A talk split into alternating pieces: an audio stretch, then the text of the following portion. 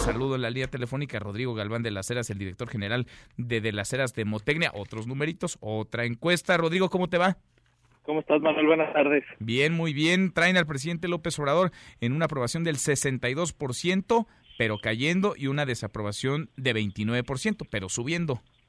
Correcto, sí, se acercan el rojo y el, y el azul. ¿Qué te dicen estos números, Rodrigo, a 15 meses de iniciado el gobierno? Bueno, pues mira, me dicen dos cosas prácticamente. La primera es que estamos en el punto más bajo desde que la encuesta puede ser este, buena, puede ser mala, una técnica u otra, pero se compara con sí mismo. Con el mismo método, tengo 18 puntos en 15 meses. Eso está.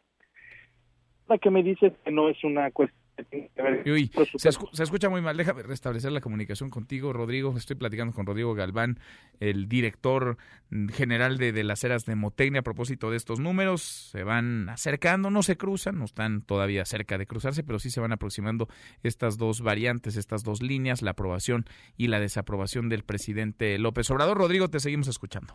Perdón, se, se cortó. No, decía yo que me dices dos cosas estos números. La primera es que es el punto más bajo desde que empezó eh, en el mismo método que es mi encuesta, son 18 puntos.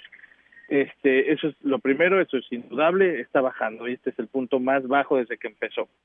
Y la otra es que eh, los números eh, están bien sostenidos, la parte positiva por él, su forma en lo que se ha posicionado los últimos 20 años, pero que su trabajo como gobernante, que ya es otra cosa distinta a su personalidad, es donde está fallando.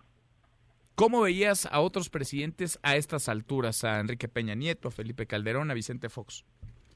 Qué, qué bueno que me haces esa pregunta porque, este, fíjate que he escuchado una que lo comparan mucho y la verdad es que están más o menos igual. Todos andaban por ahí, Cedillo andaba un poco más bajo, este, eh, pero bueno, al final lo que lo que es, no se puede comparar porque sabes qué pasa que la manera, la coyuntura política en donde empieza cada uno era bien distinta, o sea. Sí eh, por ejemplo, Calderón pues ganó por una puntita, ¿no? Uh -huh. Este, por una nariz, entonces estaba el país, no tenía todas con él. Este hombre, la verdad, este, y la cuarta transformación es que empezaron con todo, empezaron con un bono gigante. Entonces no puedes comparar un 62% de alguien que gana con 30 millones a un 62% de alguien que ganó con 15 como Calderón o como 19 que fue el más alto Peña, ¿no? O sea, no, no es comparable. Sin embargo, sí te puedo decir que está más alto que ellos, pero que la caída entonces ha tenido él. Bien, ¿podemos hablar de una tendencia, Rodrigo? Sí, sin duda.